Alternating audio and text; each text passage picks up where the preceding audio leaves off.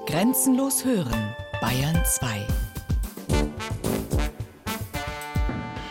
Zeit für Bayern. Features aus dem ganzen Freistaat. Sonn- und Feiertags kurz nach 12. Bayern genießen.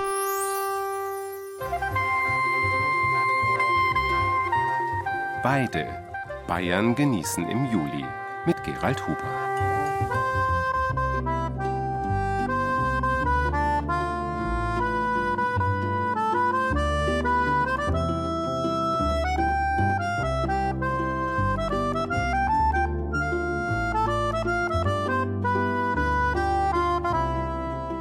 Man die Kuh treibt, da muss sie weiden, lautet ein altes Sprichwort. Will heißen, man muss sich mit dem begnügen, was man kriegt. Andererseits fällt es schon auch schwer, nicht über den Tellerrand hinauszuschauen, vor allem wenn man Genießer und nicht immer mit dem Erstbesten zufrieden ist. Diese Haltung kann zwei Konsequenzen haben. Die erste ist die meist praktizierte. Man holt sich aus aller Welt das Interessanteste und vordergründig Genussreichste und mixt dann auf dem Speiseplan etwa kunterbunt alles durcheinander. Pizza, Wiener Schnitzel, Frühlingsrollen, Burger und wer weiß sonst noch was. Eine Diversifikation in die Breite und gängige Praxis in vielen modernen Küchen. Die zweite, viel seltenere Konsequenz ist die, für die Bayern genießen stehen will. Man schaut sich eine Genussregion wie Bayern an und versucht typische, vielleicht manchmal auch vergessene Spezialitäten zu finden, sie ins Gespräch und buchstäblich in aller Munde zu bringen. Das ist genau das Gegenteil von wahlloser Diversifikation, sondern eher Vertiefung, Intensivierung.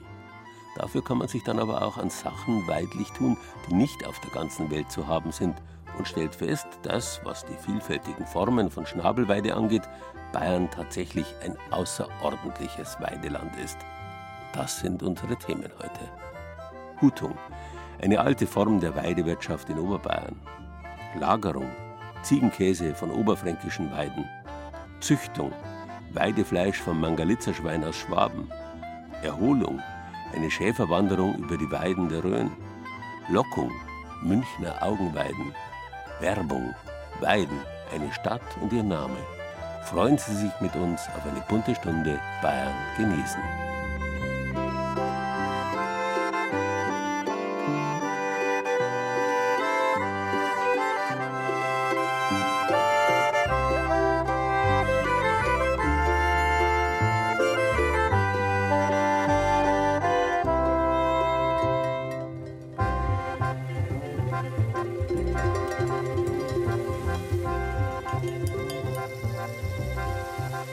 Heutzutage versteht man unter einer Weide meistens einen eingezäunten Grund, eine Wiese zumeist, wo das Weidevieh mehr oder weniger sich selbst überlassen grast, weidet eben.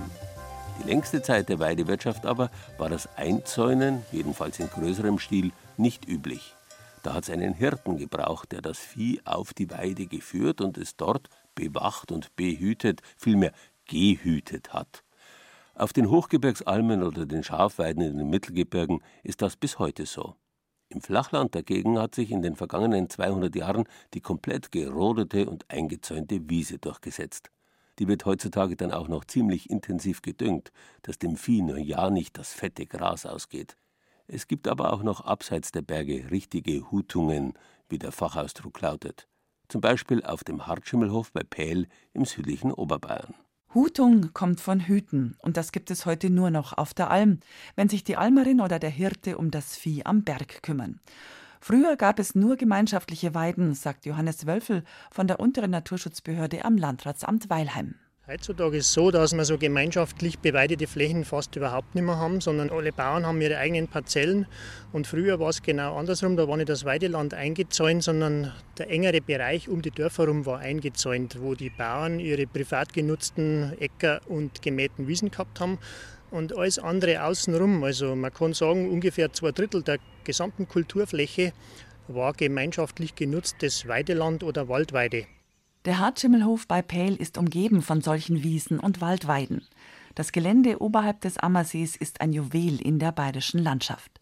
Eine schmale Straße windet sich hinauf auf 700 Meter Höhe. Inmitten der Weiden stehen prächtige Eichen oder Buchen. Vor über 100 Jahren hat die Familie Haushofer das Anwesen gekauft. Karl und Martha Haushofer waren die Eltern des von den Nazis ermordeten Albrecht Haushofer, der als Verfasser der Moabiter Sonette bekannt wurde.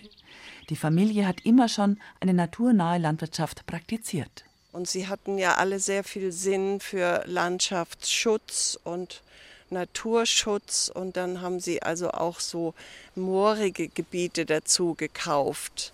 Und die werden dann auch jetzt immer sehr gepflegt. Einmal im Jahr wird es gemäht und so wird das Moor also am Leben auch gehalten. Renate Haushofer lebt seit 47 Jahren auf dem Hartschimmelhof.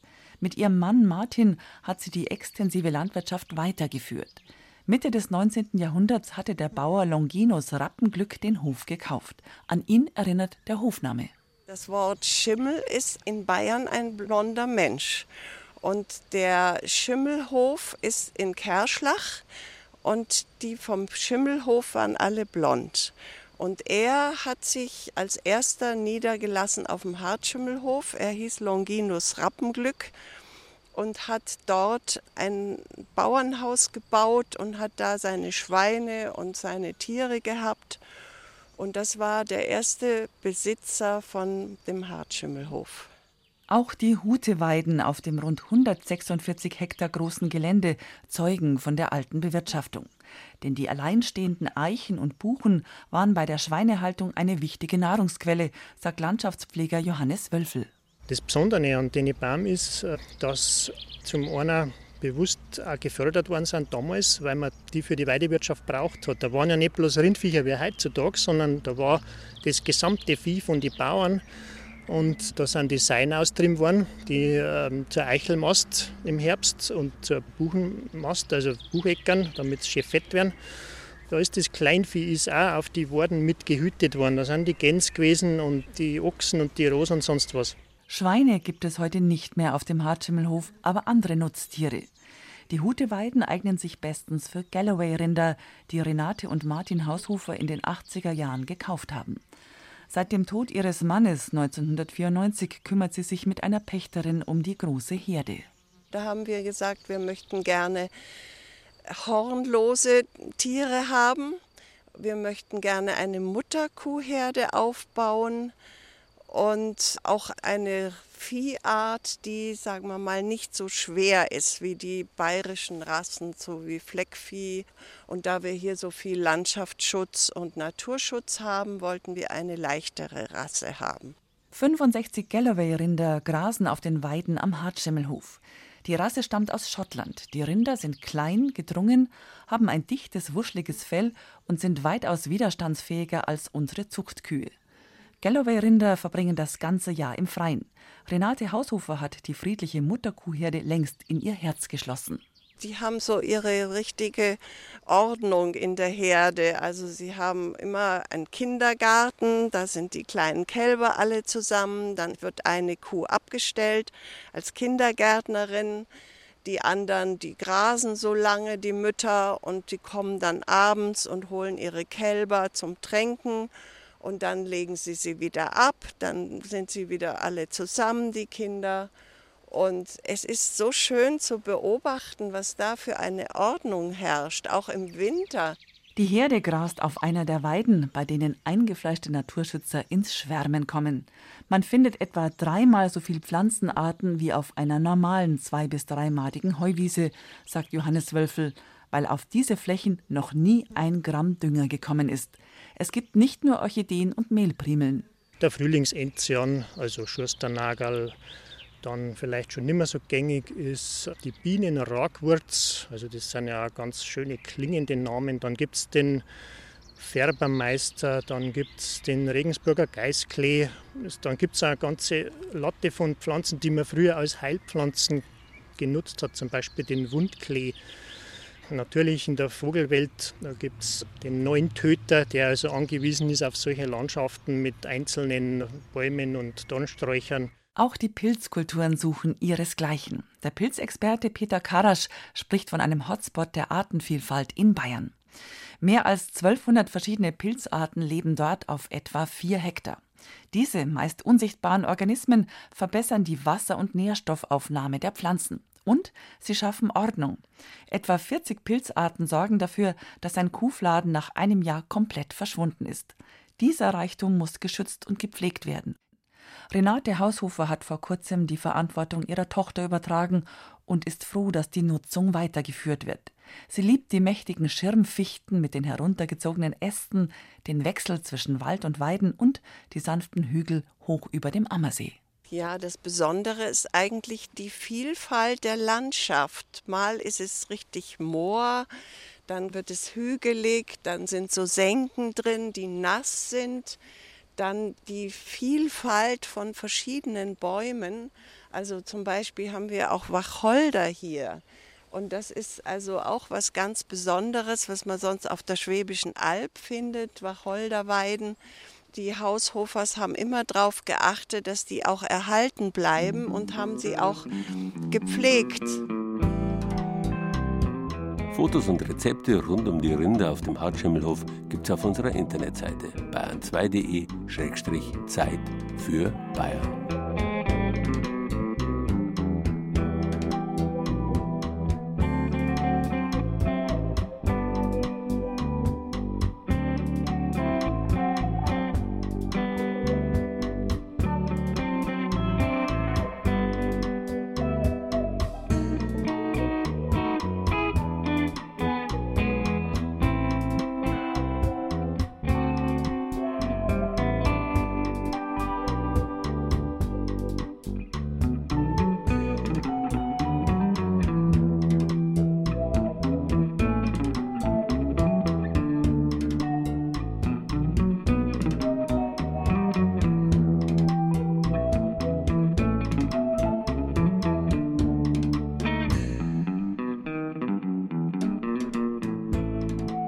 Wörter Hut und Hüten haben eine interessante Geschichte. Es scheint nämlich so zu sein, dass Kopf- und Schulterbedeckungen in früherer Zeit vor allem aus leichten, aber wasserundurchlässigen Tierhaaren gewirkt wurden. Die stammten von den ersten Tieren, die man eingefangen und dann als Haustiere gehalten hat. Dieses Einfangen hat man mit einem Wort cat oder hat bzw. cap oder hab bezeichnet. Lateinisch capere Fassen, ergreifen gehört hierher, das englische to catch oder auch unser haben. Dieses Urwort hat man dann übertragen als Überbegriff für alle möglichen Pelztiere verwendet. Es steckt drin in Kater und Katze, in dem lateinischen Capra für Ziege, die wiederum doppelt gemoppelt zur bayerischen Habergeiß geworden ist, oder im wienerischen Haberer, das so viel wie Gefolgsleute oder auch Gesindel bedeutet. Nicht zuletzt scheint das bayerische Haberfeldtreiben mit einem Haferfeld nichts zu tun zu haben, sondern schlicht ein Haberfeldtreiben zu sein, bei dem man sich mit einem Boxfell über dem Kopf unkenntlich gemacht hat. Manchmal hat man dabei auch die Boxhörner an dem Fell drangelassen. Wer sich so vermummt, kommt, scheint's aus der Hölle, mit der wiederum unsere Wörter verhehlen, verhüllen zu tun haben. Dass der Teufel aus der Hölle Boxhörner auf dem Kopf hat und stinkt wie ein Geißbock, kann man so erklären. Lange Rede, kurzer Sinn, die Wörter Haar und Hadern, der englische Hat und der deutsche Hut und die Kappe sind eng verwandt mit Kaper, dem Geißbock, und Capra, der Geiß oder Ziege, Tieren also, die seit Jahrtausenden gehütet werden. Beileibe nicht nur wegen ihres Fells, sondern auch wegen ihres Fleisches und ihrer Milch, aus der sich wiederum exzellenter Käse fertigen lässt. Wenn Dominik Reim auch nur in die Nähe des Stalls kommt, wird er herzlich begrüßt. Ich bin Dominik Reim. Wir sind hier in Markt Schargast im Landkreis Kulmbach in Oberfranken. Wir sind hier auf unserem landwirtschaftlichen Betrieb mit Milchziegen und sind jetzt gerade vor dem Stall, vor den Ziegen. Man hört es ja auch im Hintergrund immer mal meckern. Und ja, wir haben rund 150 Milchziegen, die wir zweimal täglich melken. Die werden maschinell gemolken. Das sind immer 24 Stück, die gleichzeitig gemolken werden mit 24 Melkzeugen. Und wenn die 24 fertig sind, gehen die raus und die nächsten 24 kommen rein.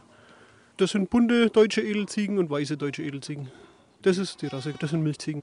Wer nun glaubt, Ziegen seien genügsame Allesfresser und leicht zufriedenzustellen, der hat sich getäuscht.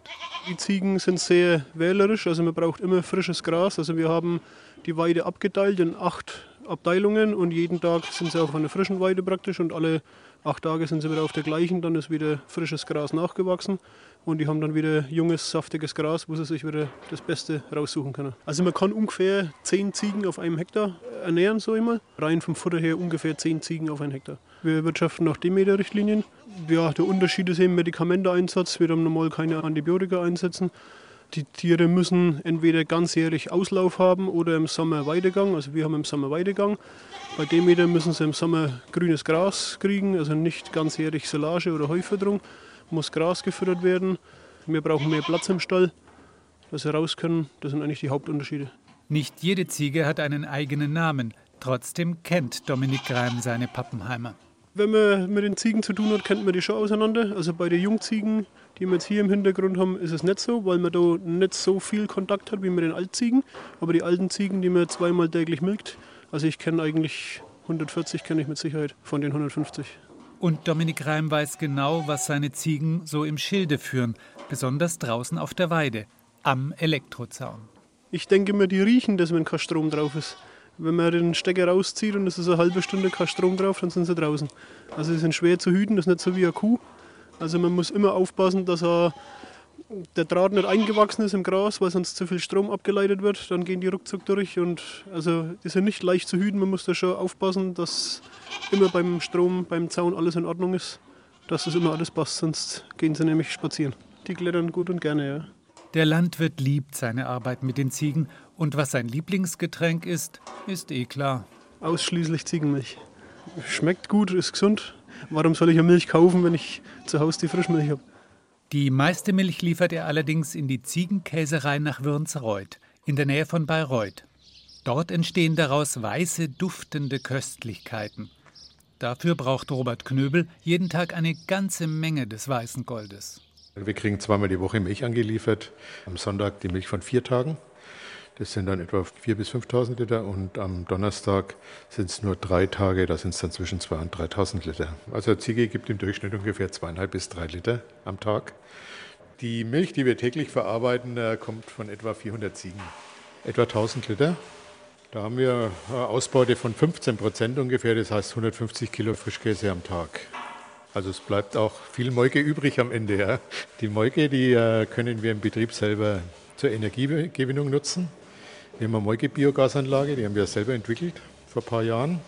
Die erzeugt Wärme und Strom, den wir dann fast zu 100 Prozent im Betrieb nutzen können. Bis 2007 hatte Robert Knöbel noch selbst Ziegen. Dann verlegte er sich ganz auf die handwerkliche Käserei nach Bio-Richtlinien. Die Milch erhält er von vier Ziegenhöfen. Er unterstützt Landwirte auch bei der Umstellung auf Ziegenhaltung. Der Käse entsteht rein nach Bioland-Richtlinien. Das Endprodukt lässt sich von der Weide bis in den Laden dokumentieren und die Hilfsmittel und Zusatzstoffe sind streng reglementiert. Hygiene wird in der Käserei großgeschrieben, denn Konservierungsmittel kommen nicht hinein. Alles ist gefliest und die produktberührenden Werkzeuge sind aus blitzendem Edelstahl. Sonntagabend liefern die Bauern die Milch an. Montagmorgen wird die verarbeitet, also pasteurisiert, dickgelegt. Am Dienstag kommt der Frischkäse auf die Tische, tropft in den Quarksäcken ab. Am Mittwoch kommt der Frischkäse aus den Säcken raus, kommt in den Kühlraum. Und am Donnerstag werden die kleinen Frischkäse ausgeformt. Das sind so kleine Zylinder, 125 Gramm. Da kommen die Kräutertoppings drauf. Die Frischkäse werden in Spannkisten eingepackt, werden dann in Schutzfolie eingesiegelt und kommen dann in den Kühlraum. Am Freitag stellen wir die Bestellungen zusammen und äh, am selben Tag werden die dann von der Spedition abgeholt. Dann geht die Woche am Montag einfach wieder im selben Rhythmus los. Jetzt zeige ich Ihnen mal, was wir machen.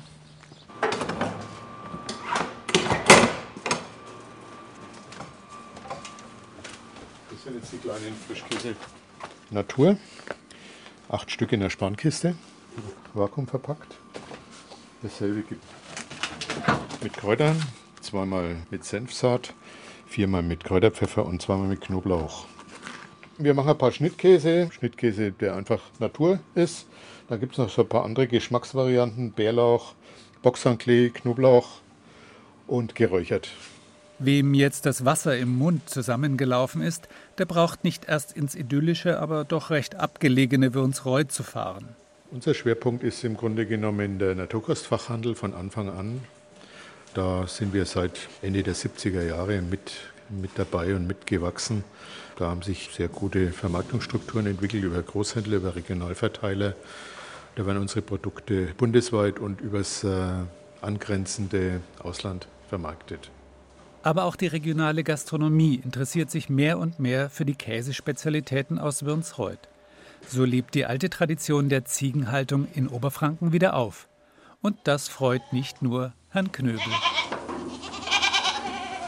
Bilder von den Oberfrankengeißen auf der Weide und den Produkten aus ihrer Milch sowie Bezugsadressen finden Sie auf unserer Internetseite bayern2.de-Zeit für Bayern. Und hier kommt die Polka Ruschka von den Salzburger Nockerln. Da hört man die Geißen durcheinander hüpfen.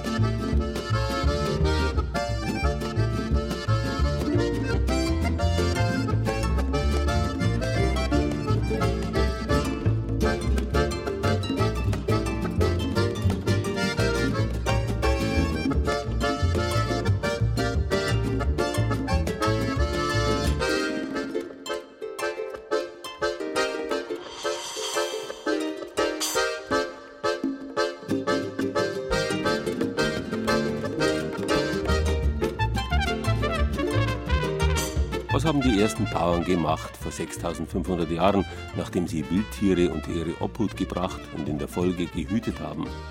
Sie haben die Viecher grasen lassen. Dieses Grasen haben sie in ihrer Ursprache mit Bell, Well oder Welt bezeichnet. Lateinisch Bellua heißt Tier, Vieh, Ungeheuer. Wellere heißt Rupfen, Zupfen. Der Wald, das Wild und die Weide haben mit dieser Wortwurzel zu tun, aber auch das Beißen. Auf der Weide sind die Viecher gediehen, haben Vellus, das heißt Wolle, geliefert und ganz am Schluss sind sie, schön fett, geschlachtet worden. Das Fettwerden war wichtig. Was Dürres, Mageres war viel zu schad zum Schlachten. Besonders das Schwein und sein berühmt fettes Fleisch hat unzählige Generationen satt gemacht. Mittlerweile aber, verkehrte Welt, sind die Zuchtrassen auf Magerkeit programmiert. Das und das entsprechende Futter führt dazu, dass das Schweinefett, früher eine rare Köstlichkeit, heutzutage auch gar nicht mehr so verlockend schmeckt.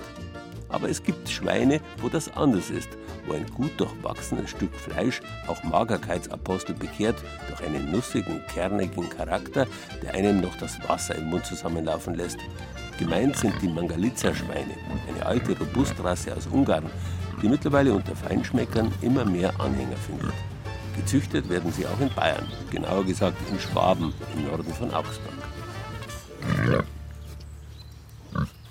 Ein Schweineleben auf dem Hof der Familie Peter im schwäbischen Axheim bei Augsburg ist was Feines. Eine ganze Herde von Mangalitzer Schweinen, auch Wollschweine genannt, suhlt und wälzt sich auf der Weide, die unter hohen Eschen und Walnussbäumen liegt. Es gibt schattige Plätze, aber auch sonnige Ecken, wo die Schweine besonders gern liegen.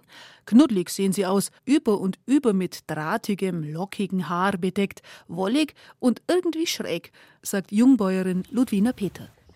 Also das sind ähm, ganz lange Borsten, schaut ein bisschen aus ja, wie beim Schaf vielleicht manchmal. Das sind schwalbenbäuchige Mangalitzas, heißt am Bauch sind sie weiß und oben sind sie schwarz, bräunlich und haben jetzt im Winter, das sieht man jetzt ganz gut, das sieht ein bisschen aus wie Dreadlocks, ähm, das ist das Unterfell, das kriegen die im Winter, dass es nicht, das nicht friert und es geht jetzt im Sommer raus. Die Peters haben derzeit 28 Stück der seltenen Rasse, die ursprünglich aus Ungarn stammt und vom Charakter her sehr gemütlich ist. Und zwar, wenn man die am Bauch streichelt, dann fallen die um wie hypnotisiert. Also die legen sie hin und schlafen ein. Das haben wir dann immer mit fünf, sechs gemacht, bis dann die geschlafen haben und dann haben wir sie immer kämmt und gestreichelt. da kann man ohne weiteres neigehen, die machen nichts. Ludwina Peter hat Agrarmarketing und Management in Weinstefan studiert. Im Rahmen der Vorlesungen hatte sie die seltene Schweinerasse kennengelernt und dann, mehr oder weniger durch Zufall, bei einem österreichischen Züchter eine ganze Herde kaufen können. war schon ein Schicksal. Also so eine Herde kann man normal nicht kaufen. Man kann vielleicht ein oder zweimal vom Züchter bekommen, aber muss das dann erst aufbauen. Und da haben wir eben das Glück gehabt, dass wir so viele auf einmal und eine schöne Gruppe gehabt haben dann gleich. Vor vier Jahren war das. Mittlerweile würde auch Mama Lillo Peter, die anfangs sehr skeptisch war, die Wollschweine nicht mehr hergeben. Und die Produkte sind ja ausgezeichnet. Wenn noch manche meinen, äh, sie, sie schenken uns einmal eine andere Wurst, dass wir nicht immer Wollschweine essen brauchen, aber wir wollen gar keine andere Wurst. Erstens ist der Geschmack ist intensiver. Das Fett ist wesentlich fester wie bei den anderen Schweinen. Also man kann den Speck auch ohne weiteres mitessen. Und es ist cholesterinneutral. Es ist kein schlechtes Cholesterin. Es hat also so viel Gutes wie Schlechtes, dass sich das mit, äh, gegenseitig aufhebt. Es schmeckt viel besser, sagt Senior Rudolf Peter. Das Fleisch, das ist hervorragend. Und das ist halt richtig fett, aber der Speck ist einfach hart. Es ist nicht so schwabbelig. Und das macht eine hervorragende Wurst und sehr gute Schweinebraten. Die Kundschaft des Hofladens, über den Fleisch, Wurst und Wollschwein-Schinken vermarktet werden, sieht das genauso. Ja, das hat halt einen besonderen Geschmack, einen eigenen. Wenn man es sonst irgendwo kauft, das schmeckt alles gleich. Wir haben schon einiges von den Wollschweinen probiert. Wir finden es halt schön, dass sie natürlich aufwachsen, dass nichts Besonderes zum Fressen kriegen, was halt in der Massentierhaltung, man weiß ja nie, was da drin ist. Es ist einfach ein anderes Fleisch. Uns schmeckt es auf jeden Fall besser. Man merkt einfach, dass die, das Fleisch eine, ganz andere Konsistenz hat, weil es eben nicht äh, auf die Schnelle gezüchtet ist, sondern naturbelassen, sage ich mal. Und deswegen ist das schon ganz was Besonderes. Und auch wenn die Schweine in Axheim natürlich irgendwann den Weg zum nahegelegenen Metzger antreten, auf dem Meierhof der Familie Peter haben die Tiere trotzdem quasi Familienanschluss, sagt Ludwina Peter. Also die legen sie jetzt ja neben mir gerade alle hin, weil die Sonne einfach schön ist, lassen sich die Sonne auf den Bauch scheinen. Und das ist eigentlich das, was mir an den Schweinen gefällt. Wir waren schon vormittageweise da oben geguckt, haben einen kleinen Frühschoppen gemacht, haben Weizen mitgenommen und haben uns hergeguckt und einfach nur die Schweine angeschaut. Weißt du immer was zum Gucken? Ja, es ist interessant, wie die immer, die eine steht wieder auf und wühlt ein bisschen. Dann kommen die Vögel ähm, bei uns bei den Bäumen jetzt runter und hocken sie mit dazu, fressen ein bisschen rum und es ist immer ein bisschen was los. Und eine bewegt sie immer, die andere schlafen. Und wenn wir dann natürlich unseren Pool für die Schweine dann graben, jetzt die nächsten Wochen, dann ähm, sieht man sie auch wieder, immer wieder baden gehen. Also das gefällt ihnen schon. Das brauchen sie auch zur Abkühlung.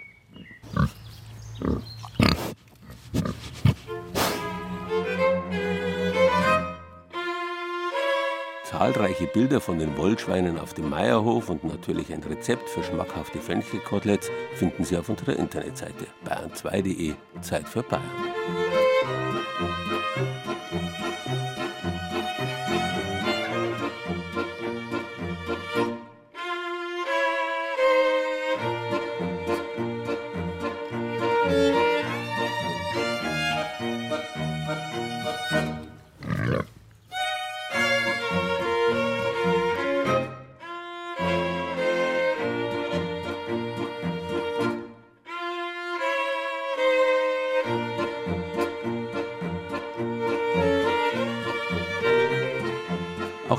Überbegriff für alles, was auf der Weide rupft oder zupft, beißt oder pickt, hat mit der Wurzel Beck, Bell oder Well zu tun.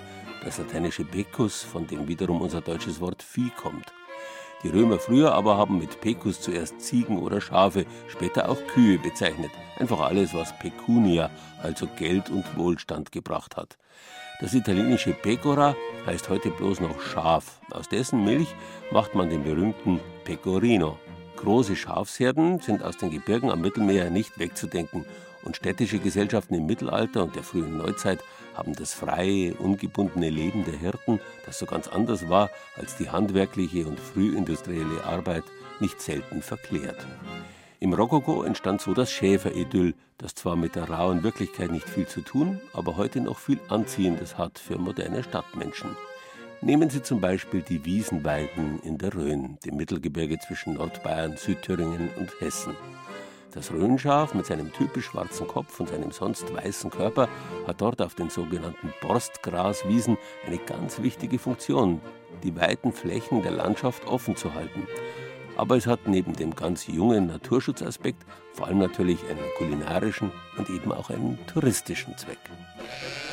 Wir sind von Gingerhof in Richtung Hochrhönstraße unterwegs und wir haben 600 Schafe mit dabei. Derjenige, der hier pfeift und immer Schreier loslässt, ist der Schäfer, der Michael Böckelmann. Gar nicht so einfach, so eine große Herde an Schafen und Ziegen zusammenzuhalten. Nee, es geht. Wenn sie es gewöhnt sind, dann ist das kein Problem eigentlich. Und gute Hunde haben, dann ist das die halbe Miete.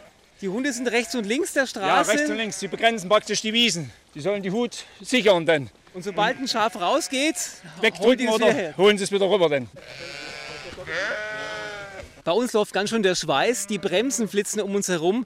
Wir sind jetzt etwa auf einer Höhe von um die 700 Meter und hier können jetzt die um die 600 Schafe weiden, fressen. Schäfer Michael Böckelmann, jetzt stehen Sie da wie quasi das Denkmal, so wie man den Schäfer kennt. Vorher war es noch Stress gewesen. Vorher ist es noch ein bisschen stressig, weil sie müssen auf alles aufpassen, auf die Schafe, auf die Hunde und dass auch alles mitkommt und alles klar geht. Das ist dann richtig stressig. Und jetzt wird es ruhig. Also jetzt kann, kann man entspannen, kann man mal sich die Gegend begucken, die Natur genießen. Jetzt wird es schöner. Was ist denn für Sie das Faszinierende, mit den Schafen zu arbeiten? Die Ruhe, die absolute Ruhe. Wenn Sie den ganzen Tag alleine sind und mal vielleicht ein, zwei Touristen sehen, dann hören Sie dann bloß wirklich die Vögel zwitschern, mal Schafe, Lamm plägen. Das ist das Schöne daran, die Ruhe eben, die absolute Ruhe. Aber es scheint ja doch eine komplexe Angelegenheit zu sein. Sie können jetzt nicht hier bis zum St. Nimmerleinstag stehen. Sie müssen genau gucken, wann die Schafe weitergehen, Ja. damit sie nicht zu viel abfressen. Das heißt, Sie müssen schon einen genauen Blick drauf haben. Ja, Sie ziehen dann immer ein bisschen. Sie müssen dann wirklich ein bisschen einteilen, die ganzen Flächen dann, dass es nicht zu kurz wird, dann eben, dass es nicht zu dolle kaputt machen.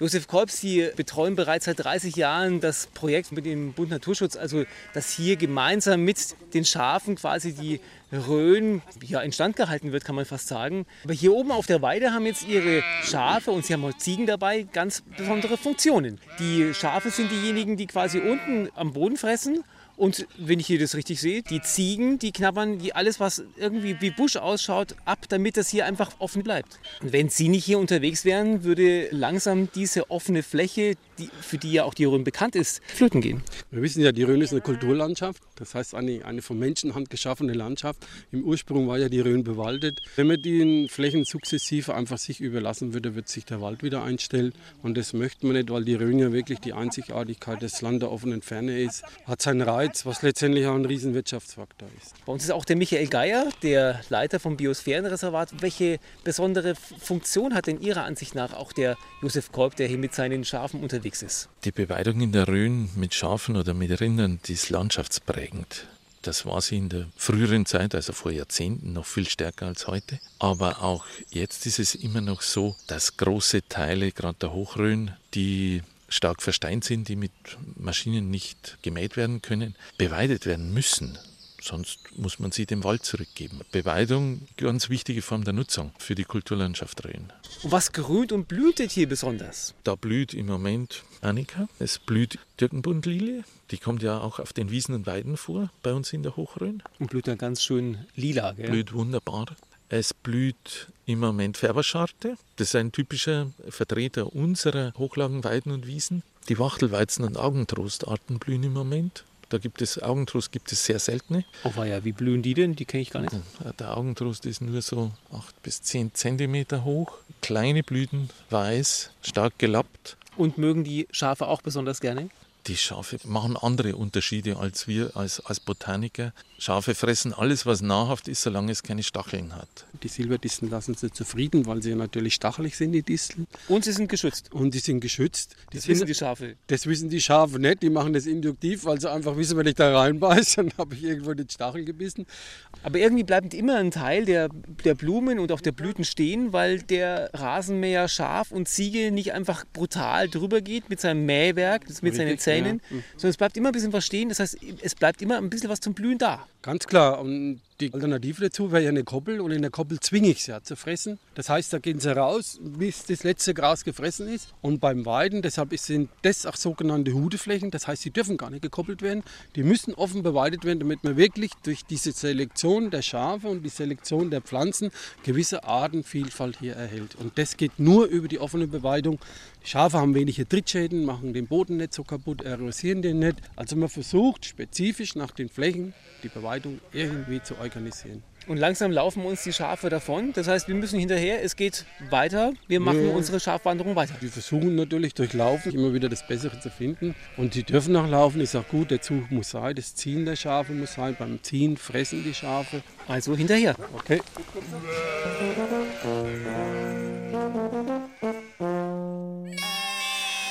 Fotos von den idyllischen Schafweiden in der Rhön finden Sie auf unserer Internetseite bayern2.de Zeit für Bayern. Dort gibt es auch einen Wandertipp für eine Tour von der Thüringer Hütte zum Basaltsee und über den Gangolfsberg zurück.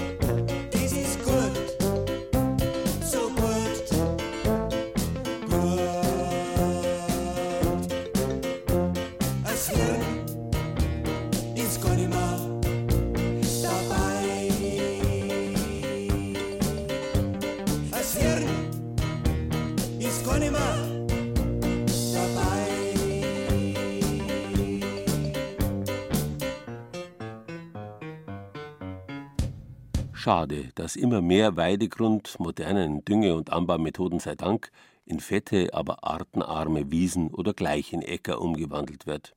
Schließlich waren irgendwann einmal alle unsere Vorfahren Bauern, für die friedlich grasendes Vieh ein höchst willkommener Anblick war. Wahrscheinlich hängt es damit zusammen, dass dieser Anblick uns auch heute noch Zufriedenheit und gute Laune spendet. Alles hat seine Ordnung und es ist in Ordnung. Weidelandschaften sind deshalb immer auch Augenweiden.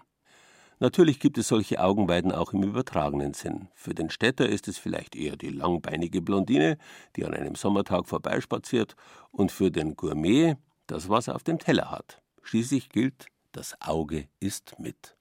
Wir haben jetzt hier einen Nektarinenstrudel mit einem Apfel-Erdbeersorbet.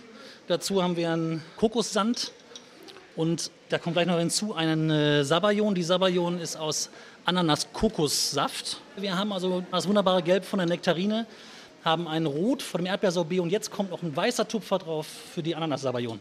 Küchenchef Guido Weber richtet gerade ein Dessert an. Um ihn herum stehen junge Frauen und Männer, die alle eine Passion fürs gute Essen haben und als Blogger im Internet darüber schreiben. Also die Optik ist schon sehr wichtig. Man möchte den Leser ja auch ansprechen und, und wenn das dann nicht passt.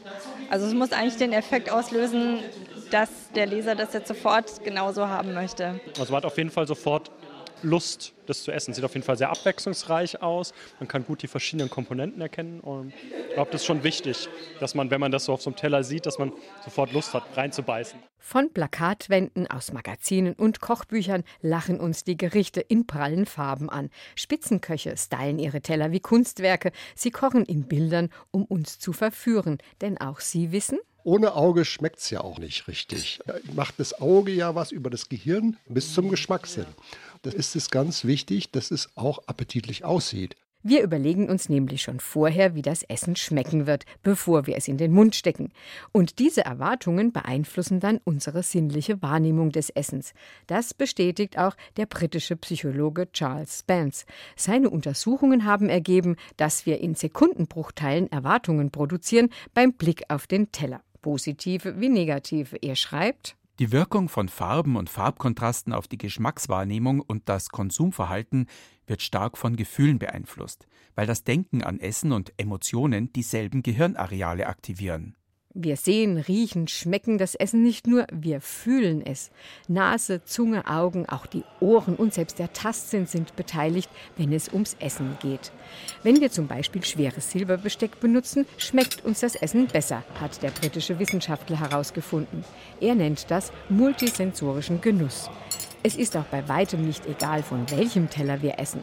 Erdbeermus auf weißen Tellern serviert, wurde von Teilnehmern einer Untersuchung süßer empfunden als die gleiche Nachspeise von schwarzen Tellern. Wer abnehmen will, sollte übrigens von roten Tellern essen. Rot hemmt den Appetit.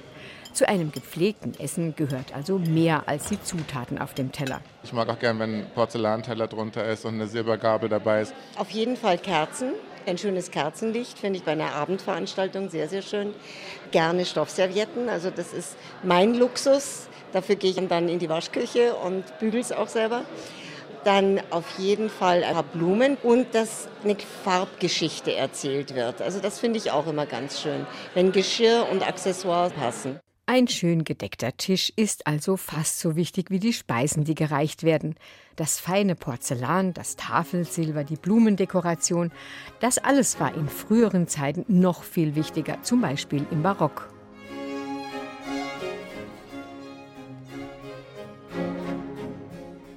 Das Auge war damals viel, viel wichtiger als der Geschmack.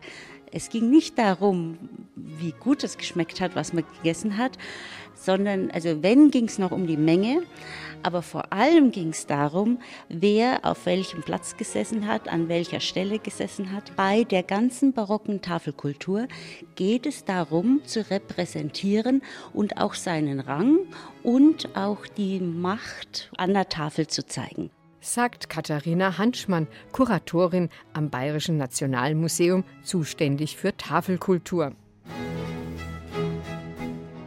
Wir stehen vor einer prächtig in Silber gedeckten Tafel des Fürstbischof von Hildesheim. Wer daran Platz nahm, durfte allerdings keine kulinarischen Höhenflüge erwarten. Das Essen war ja lange Zeit sehr lang gekocht, stundenlang. Dann war vieles sehr häufig schon ein bisschen gekippt, also nicht mehr ganz. Und deswegen hat man viel Soßen dazu gereicht, Gewürzsoße, die dann den Geschmack übertüncht hat.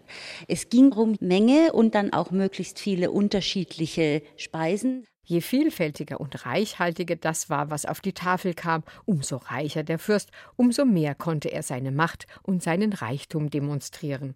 Dafür ließen sich die Küchenchefs auch damals schon viel einfallen. Da gibt es Abbildungen davon, dass jemand auf einer großen Platte einen ganzen Truthahn mit dem Federkleid wieder reinträgt und nachher musste das dann jemand gekonnt aufschneiden. Und diese einzelnen Speisen waren sehr kunstvoll angerichtet und gelegentlich, da gibt es eben die Beschreibungen bei den besonders aufwendigen Festen, hat man sich auch Späße ausgedacht.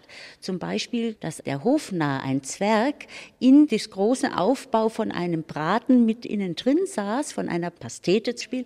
Und dann bei einem bestimmten Geräusch ist der rausgesprungen. Alle haben natürlich geschrien und sind aufgesprungen. Also eine Beschreibung hier am Münchner Hof tatsächlich, dass Mäuse mit hineingesetzt wurden, die dann irgendwann über die Tafel sind. Heute beschränkt man sich Gott sei Dank auf weniger aufregende Überraschungen, zum Beispiel aus der Molekularküche.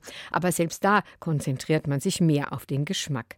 Der ist heutigen Essern dann doch immer noch genauso wichtig wie die Optik. Es geht schon darum, dass das Essen gut schmeckt. Aber wenn das mit Überlegung göttlich angerichtet ist, dann brauche ich da nicht noch einen Strizer Balsamico oder noch irgendwie einen Puderzucker im Dessert. Und also auf derartige Kinkerlitzchen kann ich verzichten. Mir reicht es, wenn es ehrlich ist, aber ehrlich kann auch gut und schön sein. Bestes Beispiel? Spinat und Spiegelei und ein Klacks Kartoffelbrei. Finde ich auch sehr schön, rein farblich auch. Wenn das schön getrennt ist auf dem Teller, habe ich auch gern. Auch die einfachsten Dinge können ihren Reiz haben, so man ihn denn erkennt und zu würdigen weiß. Bayern genießen. Das Zeit für Bayern Magazin. Jeden ersten Sonntag im Monat. Auf Bayern 2.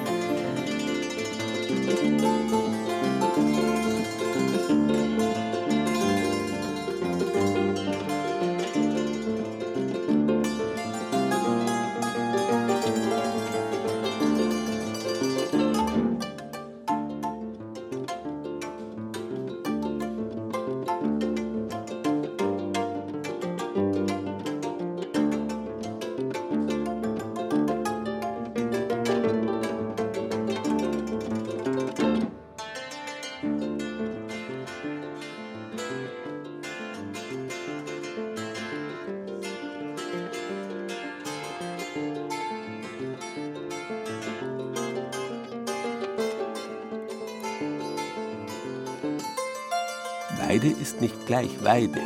Die Weide, auf der Tiere weiden, hat mit der Weide, dem Baum, ursprünglich gar nichts zu tun. Die Baumweide geht zurück auf die uralte Wortwurzel wit. Die wiederum steckt drin im lateinischen vitis, Rebe, im Vinum, dem Wein, im deutschen Winden und im bayerischen Wied, gleichbedeutend mit englisch Weed, das so viel bedeutet wie Rankenzeug, Gestrüpp oder Zweige. Noch heute windet man ja vor allem aus Weidentrieben Körbe. Schlägt man dem Begriff Weide nach, gehen die Wörter, die auf Viehweide und die, die auf den Weidenbaum zurückgehen, kunterbunt durcheinander. Man stößt auf botanische Erklärungen, Heilkräuterwirkungen, sehr schnell aber auch auf die Stadt Weiden in der Oberpfalz. Wobei es nicht ganz klar ist, ob der Stadtname auf den Baum oder die Viehweide zurückgeht. Im örtlichen Dialekt heißt die 40.000 Einwohnerstadt heute noch Dwein. Man kommt also aus der Wein oder fährt in Dwein und nicht nach Weiden. Freilich gibt es auch die These, dass sie tatsächlich nach dem Weidenbaum benannt ist, der dort im Hochmittelalter weit verbreitet war. Das Stadtwappen zeigt tatsächlich auch einen Weidenbaum. Wie auch immer, viele Orte jedenfalls gibt es nicht in Bayern, die eine Weide im Namen haben. Und wenn man sich in Weiden auf die Suche macht, kommt man logischerweise auch auf zahlreiche symbolische, metaphorische und heilende Weiden. Warum heißt die Stadt Weiden Weiden? Die Bürger vermuten nur, so recht wissen tut's keiner. Na, was einmal eine Weide war? Nö, keine Ahnung. Weiden, viel Weidenbäume. Gibt es zwei Erklärungen dafür. Entweder der Weidenbaum oder die Weiden, die in den, so bei den Naubwiesen etwa unten waren. Für die Tiere halt. Vielleicht wegen der Weide, weiß ich nicht. Das habe ich keine Ahnung. Wer sich genau umsieht in der Stadt, entdeckt sehr schnell, dass der Name vom Weidenbaum, genauer gesagt von der Kopfweide, kommt. Hans Gallersdörfer von der Stadtgärtnerei pflegt die Weidenalleen in der Stadt, am Langen Steg zum Beispiel. Diese Allee ist circa 100, 150 Jahre alt. Man sieht also sehr knorrige, alte Kopfweiden. Die zum Teil einen völlig ausgehöhlten Stamm haben, aber trotzdem noch stabil stehen. Kopfweiden sind eine von 400 Sorten der Weidenbäume. Ihre Äste müssen immer wieder gestutzt und gepflegt werden, damit der typische Kopf entsteht, aus dem die Äste heraussprießen. Na, man hat vor allem die Zuwege zur Stadt sehr gerne mit diesem Baum in Nutzung eingegrünt. Früher der Weg vom Kirchsteig zum Zollhaus. Ganz deutlich ist im Wappen der Stadt Weiden eine Kopfweide zu sehen. Stadtarchivarin Petra Vorsatz holt den Wappenbrief von 1510 aus dem Archiv. Zum ersten Mal wurde hier das Wappen beschrieben. Es ist ein sogenanntes sprechendes Wappen, das seine Geschichte sozusagen selber erzählt. Und die Stadt Weiden hat eben diese Kopfweide in ihrem Wappen zusammen mit den beiden pfälzischen und bayerischen Wappenvertretern. Und da ist dann noch das Siegel der Stadt Weiden, aus dem die Herkunft des Namens abzuleiten ist. Also nach dem ältesten Siegel der Stadt Weiden, aus dem Jahr, das für das Jahr 1434 überliefert ist, kann man sicher damit rechnen, dass der Name vom Weidenbaum kommt. Die Umschrift dieses Siegels lautet eben das Siegel der Bürger der Stadt und dann kommt also eindeutig das Wort Salix, also die Weide. Also kann man davon ausgehen, dass unsere Stadt Weiden nach dem Weidenbaum benannt ist. Der siedelt sich ja besonders gern an Flussufern an. Die Stadt Weiden hat ihre erste Siedlung vermutlich an der Waldnaab gehabt, wo offenbar viele Weidenbäume standen. Sie sind unverwüstlich, stellt Stadtgärtner Hans Gallersdörfer fest, gerade die knorrige Kopfweide.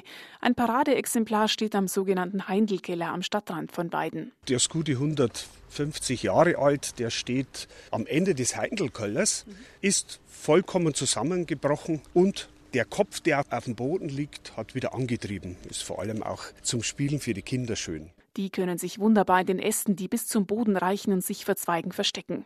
Neben vielen anderen Tieren und Pflanzen. Denn der Weidenbaum ist ein ganz eigenes Habitat, sagt der Stadtgärtner. Bis zu 200 Käfer, Pilz- oder Pflanzenarten, von der Fledermaus bis zum Himbeeren- oder Vogelbeerstrauch. Sie wachsen innen und außen dran. Früher hat man die Kopfweide ja auch wirtschaftlich genutzt. Die Kopfweide wurde verwendet im Hausbau, vor allem auch in der Korbflechterei. Auch für Viehfutter hat man das Material verwendet verwendet. Und zum Zäuneflechten oder sogar Hausbauen. Der Geschichtspark in Bernau, 30 Kilometer nördlich, baut seit Jahren mit historischen Materialien Häuser aus dem Mittelalter nach. Auch hier wurden in jüngster Zeit Weiden aus Weiden verbaut. Die Weide war also schon immer eine Nutzpflanze. Wer sich als Kind gerne draußen herumgetrieben hat, der weiß die Weide auch anders zu nutzen als Musikinstrument zum Beispiel. So schwer ist es gar nicht, aus einem dickeren Zweig ein Weidenpfeiferl zu schnitzen. Zur Erholung dienen die Weidenalleen sowieso und auch zum Heilen hat man sie schon im Mittelalter hergenommen. Hildegard von Bingen hat damit schon Schmerzen behandelt, sagt Waltraud Witteler. Sie ist Apothekerin und Wildkräuterexpertin.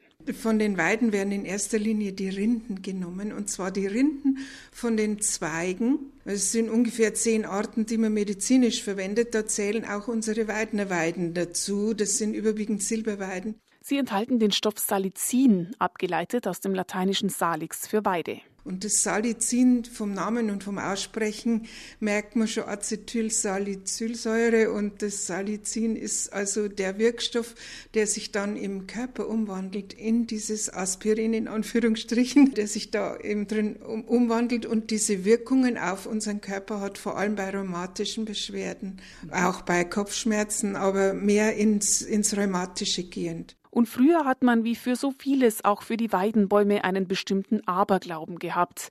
In den Weidenbäumen verstecken sich die Hexen, hat's geheißen. Und wer sich zu nah rangewagt hat, der hat einen ordentlichen Schrecken eingejagt bekommen. Im modernen Sprachgebrauch hat sich die Weide auch verewigt, also entweder der Baum oder aber die Viehweide. Daraus hat sich die Metapher der Augenweide gebildet, etwas, an dem man sich nicht satt sehen kann, etwas Ästhetisches und immer auch etwas sehr Subjektives. Augenweite, naja, der George Clooney. Die Grünflächen, diese Helligkeit und ja, so Naturpurgefühl. Ich finde auch in der Stadt, also ich finde, dass Weiden sehr, äh, recht grün ist. Daniel Craig und Brad Pitt.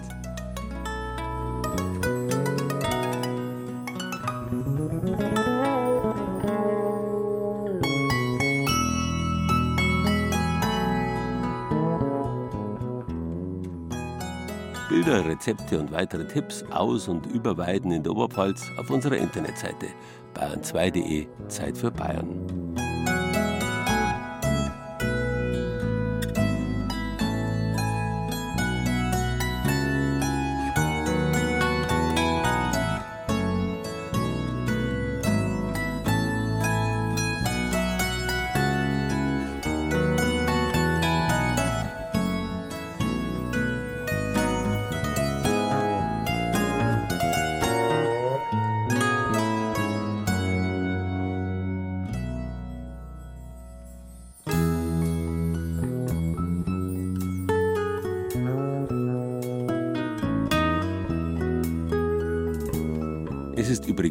Übrigens unwahrscheinlich, dass unser Wort Weite mit der Weide, von der wir heute hauptsächlich gesprochen haben, etwas zu tun hat. Eher geht es auf die Wurzel Witt zurück, die auch im Weidenbaum und im Winden drin steckt. Wenn wir in die Weite gehen, schlängelt sich schließlich der Weg vor uns. Er bindet sich im konkreten wie auch im übertragenen Sinn. Und weiter geht's auch mit Bayern genießen bei unseren Kollegen vom Fernsehen. Paul Enghofer beschäftigt sich mit selten gewordenen Viehweiden im Rottal, im Besonderen mit Schweinen, die noch auf die Weide dürfen. Mit Sicherheit auch eine Augenweide. Inzwischen Spessert und Karwendel heute Nachmittag um drei auf ARD Alpha. Wir vom Radio wünschen Ihnen bis dahin einen schönen Sonntag.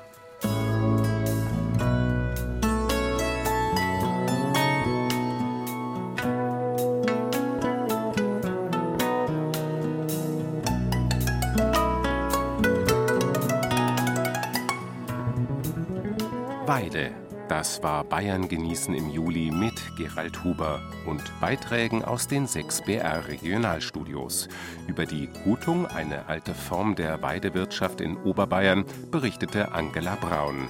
Den Beitrag über den Ziegenkäse aus dem oberfränkischen Wirnsreuth machte Andreas Höfig aus dem Studio Franken.